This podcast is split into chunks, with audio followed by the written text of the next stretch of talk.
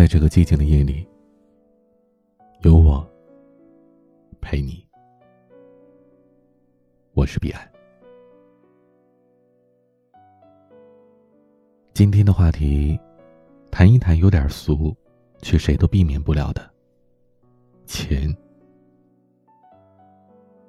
我的小堂妹大学快毕业了，昨天跟我聊起了她的职业规划。堂妹说。他希望找一个自己喜欢的工作干一辈子，钱多钱少无所谓。我立刻反对他，钱也很重要，不能不考虑。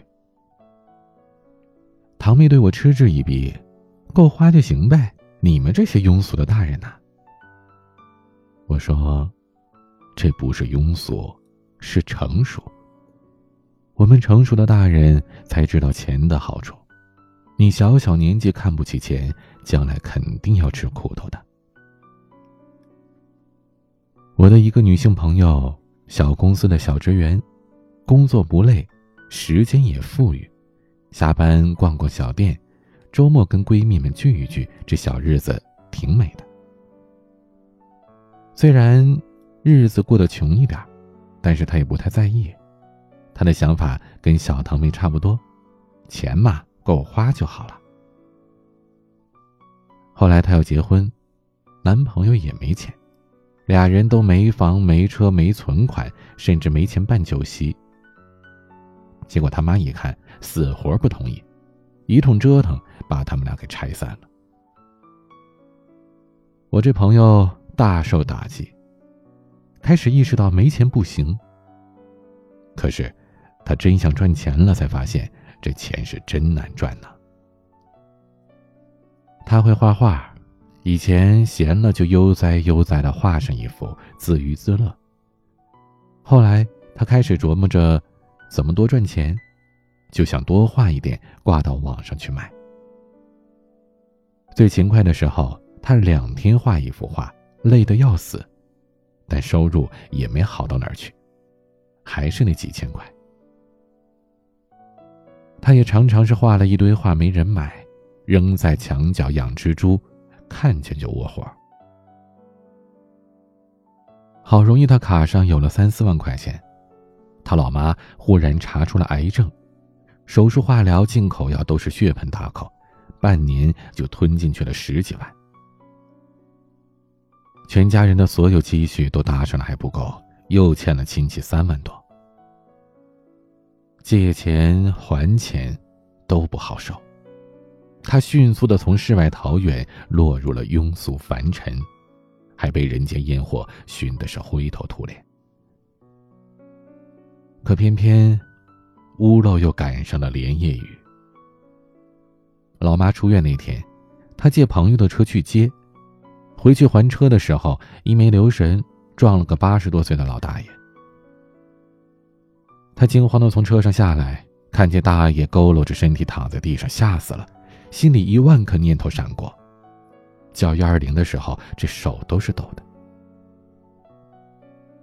到了医院，大爷的儿子、女儿、侄子、外甥都来了，团团围住他，让他交二十万的押金给老爷子看病。他哪里交得出啊？东拼西凑凑了两万块，又恳求了一夜，这才勉强被允许回家。人回了家，心还在医院呢。他吃不下，睡不着，满脑子想着：万一这大爷从此卧床不起，自己能不能赔得起呢？万幸啊，大爷伤的不重，人家家属也没想着讹他，最后花了两万块了了事儿。从那次以后，他就彻底的从穷神仙的浪漫幻想里醒过来了。他在朋友圈里写道：“你一个月赚四千，觉得够花了，但你能保证你和你的至亲一辈子没病没灾，不发生任何意外吗？”穷人抵抗风险的能力太低了，就像是一片弱不禁风的破树叶，一点风吹草动，你就没魂了。我堂姐当年租房结婚，后来怀孕了。不得已要去买房，他每天挺着大肚子跟着中介看楼，看的都是偏远的地方。大夏天热得满头大汗，却连瓶水都不舍得买。三十万的首付，他借遍了亲朋好友。他说，那段时间他做梦都是在算钱，梦里都算的是清清楚楚的，要用多少，还差多少，还能找谁再凑上多少。然后早上一醒来就焦躁的跟姐夫算钱，俩人没辙，就吵架。老话说：“贫贱夫妻百事哀呀。”当然了，也不只是夫妻。有个网友说，他女儿很有音乐天分，特别喜欢钢琴，他想咬牙给孩子报个钢琴班。结果去了一问，报钢琴班至少得三四千，再买架钢琴少说得一万多。网友根本付不起这个价，只好作罢了。回去的路上，他女儿一直问他：“妈妈，我能去学吗？”他说：“不能，因为我们没钱。”女儿半天没说话，到家门口的时候，小心翼翼的问：“那我们能先借舅舅的钱吗？将来我赚了钱再还他。”孩子妈妈的眼泪差点掉了下来。钢琴自然是没学成。后来他每次看到女儿跟着音乐摇头晃脑的样子，都觉得对不住孩子。何以解忧，唯有暴富。这好像不是一句玩笑话。口口声声说钱不重要的人，分三种。一种是真的有钱，一种是没尝过缺钱的苦，还有一种是为了掩饰自己赚不到钱的无能。第一种咱们不说了，后边这两种呢都有点傻，也都将付出惨痛的代价。这世界上啊有很多杠精，你说钱重要，他立刻说钱也不是万能的。买不到时间，买不到爱情，买不到健康。这是一句特别正确的废话。世界上没有任何东西是万能的，但不是万能，不代表它不重要。这句废话掩饰的残酷现实就是：钱买不到时间，却会让你失去时间。我有一个听友是全职妈妈。她老公一个月赚五千，每个月房贷还三千，剩下两千块，一家三口衣食住行、吃喝拉撒是根本不够。这全职妈妈买东西要花大量的时间在网上挑来挑去，找同款、比价格、看评论，买一件衣服得挑上两天，就为了省十几块钱。孩子生病了去医院，打车半个小时舍不得。硬是抱着孩子，花了一刻钟走到公交站，再倒两次车，折腾快两个小时。家里亲戚来了，舍不得去饭店吃饭，在家里做了一大桌，头一天就开始准备，第二天又忙一整天，最后去除了成本，大概省下了两三百吧。穷人的时间和精力，都挺廉价的。因为很多时候，你拼不起钱，只能拼时间。钱同样也买不到健康，却会让你失去健康。有个女友，刚去北京的时候太穷了，住了两年的地下室，落了一身湿疹和关节炎，到现在七年了，病还没好呢。有个知乎网友说，他小的时候家里穷。奶奶明知道这奶粉已经过期馊了，还喂他吃，导致他在人民医院吊针打了一个月，差点死了。如果有钱，谁会倒这种霉啊？钱也买不到爱情，却会让你失去爱情。不信，你去问那些因为买不起房而分手的恋人，那些在彩礼上扯皮扯得狼烟四起，最后散掉的恋人。那些因为穷而自卑、不敢谈恋爱的男孩女孩，说多了都是止不住的泪啊。总之呢，如果钱能解决的问题，你多数都解决不了，那你的人生就真的太惨了。还是那句话，钱的确不是万能的。我们当然也不能把赚钱当做人生的全部目标，但是你必须承认钱的重要性，必须对钱要有敬畏心。你有没有发现，那些不差钱的人，身上会有一种特别随性的放松？买了件衣服不合适，送人就好了，不用跑到商家那去退货。收到朋友的喜帖。可以开心的赴宴，真心的祝福，不用担心付了份子钱，下个月就得吃土。车子在路上被刮了，交给保险公司就好了，大不了赔点钱呗，也不用为了认定责任是大打出手，剪刀石头布决定就好了。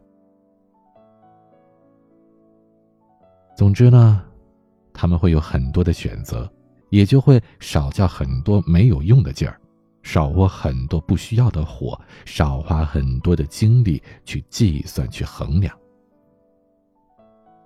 他们不用太担心意外和风险，身上有一种怎么都行的轻松，因为有钱做后盾，他们不需要硬着头皮去拼时间、拼感情、拼健康，甚至是拼老命了。生活对他们来说，更像是一个有点挑战性的游戏。而不是刀山火海、实实在在的难关。这种人生体验，和那些被钱死死卡住脖子的人是完全不同的。所以，人应该早一点知道钱的重要性。你不用很有钱，但真的不能很缺钱。不管你爱不爱钱，眼下缺不缺钱，能赚就尽量多赚一点。有备无患，因为活着真的很贵的。以上就是今天分享这篇文章的全部内容。说实话，我知道听到这里，很多人会有跟文章作者不一样的想法。其实我也一样。文章当中提到了很多钱的好处，没有钱的坏处，也给了我们很多的。痛感，这些都是客观存在的，我也承认。但我还是想在这里多说一句：钱是永远赚不完的，自己需要把握一个度。像文章最后说的，能多赚点就尽量多赚点，有备无患。我们都知道，钱赚多一点，在那儿储备着，肯定是好的。但问题是，赚多少是多呢？怎么样算是尽量的多赚一点呢？透支自己的时间、健康、生命，去赚来的钱，真的就划算吗？用生命去换钱，换来的那些钱，够你以后去换回你的生命吗？而且，人这一辈子最重要的，并不是赚钱。和活着，我认为最重要的是知道自己想要什么，朝着这个目标努力的去前进。因为这样，你才可以感觉到充实。实现目标之后，你才会觉得开心快乐，才会觉得幸福。开心的活着，这才不负。来这人间一次。至于钱多钱少，能赚多少，每个人都有自己的能力，能多赚就多赚多花，不能多赚就少赚一点少花一点。怎样都是活，重要的是自己的心态。亿万富翁一样逃不了疾病缠身，最终死去的厄运；一贫如洗的人也可能会无疾而终。活到最后才知道，活得开心最重要。别一味的为了赚钱而活，那样你不快乐，活着又有什么意义呢？好了，这是我在文章之后想和你们说的话。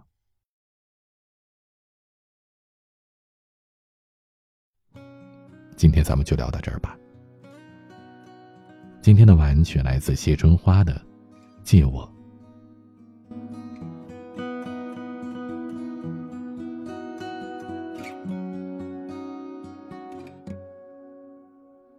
借我十年，借我亡命天涯的勇敢，借我说得出口的淡淡誓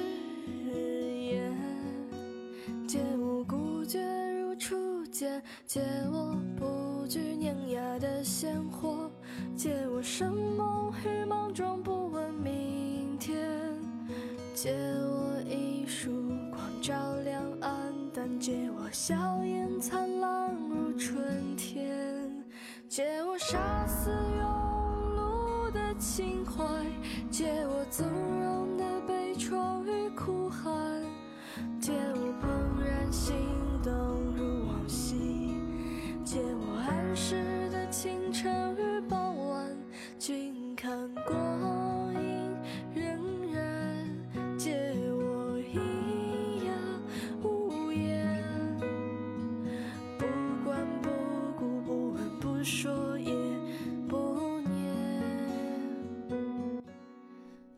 记得添加我的私人微信号：a 一二三四五六七八九零 b c d s g。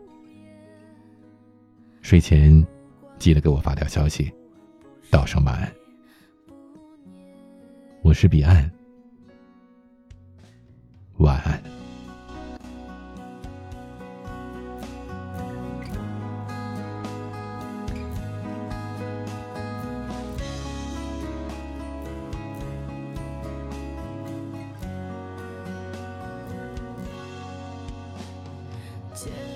是眼界望，明天。